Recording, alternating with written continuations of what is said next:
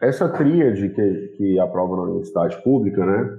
Esse nome é porque tríade vem da ideia de três, né? Então são três passos que, que vão fazer a pessoa passar na universidade pública. Né? Um ritual que eu seguia na época que eu estava me preparando, né? Para o vestibular. Eu estudava exatamente desse jeito. E foi muito bom, porque em menos de seis meses eu consegui passar em duas federais usando esse método, né?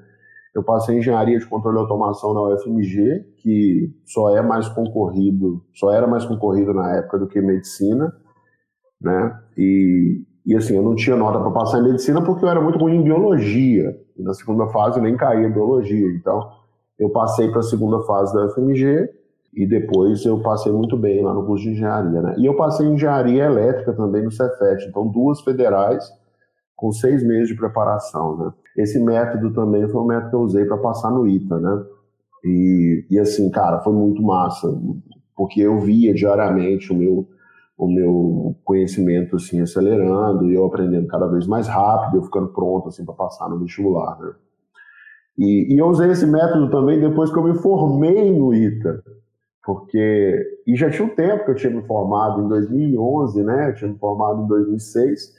Em 2011 eu cismei assim de fazer um concurso da Petrobras. Eu disse, ah, vou fazer o concurso da Petrobras, né?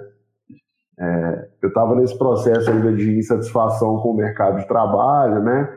Foi mais ou menos na época que a gente começou a fazer as videoaulas para o quadro. E eu falei assim: ah, vou fazer esse processo aqui é, da Petrobras e quem sabe na Petrobras eu me encontre profissionalmente, né? É, esse método, além de me ajudar nessas duas, nessas duas federais e me ajudar a passar no ITA, ele me ajudou também, depois de cinco anos já que eu tinha me formado, eu usei esse método para prestar o concurso da Petrobras. E foi engraçado que eu só tinha três meses para me preparar para o concurso. E eu me preparei durante três meses seguindo esse método e consegui passar no concurso para engenheiro de petróleo da Petrobras, né?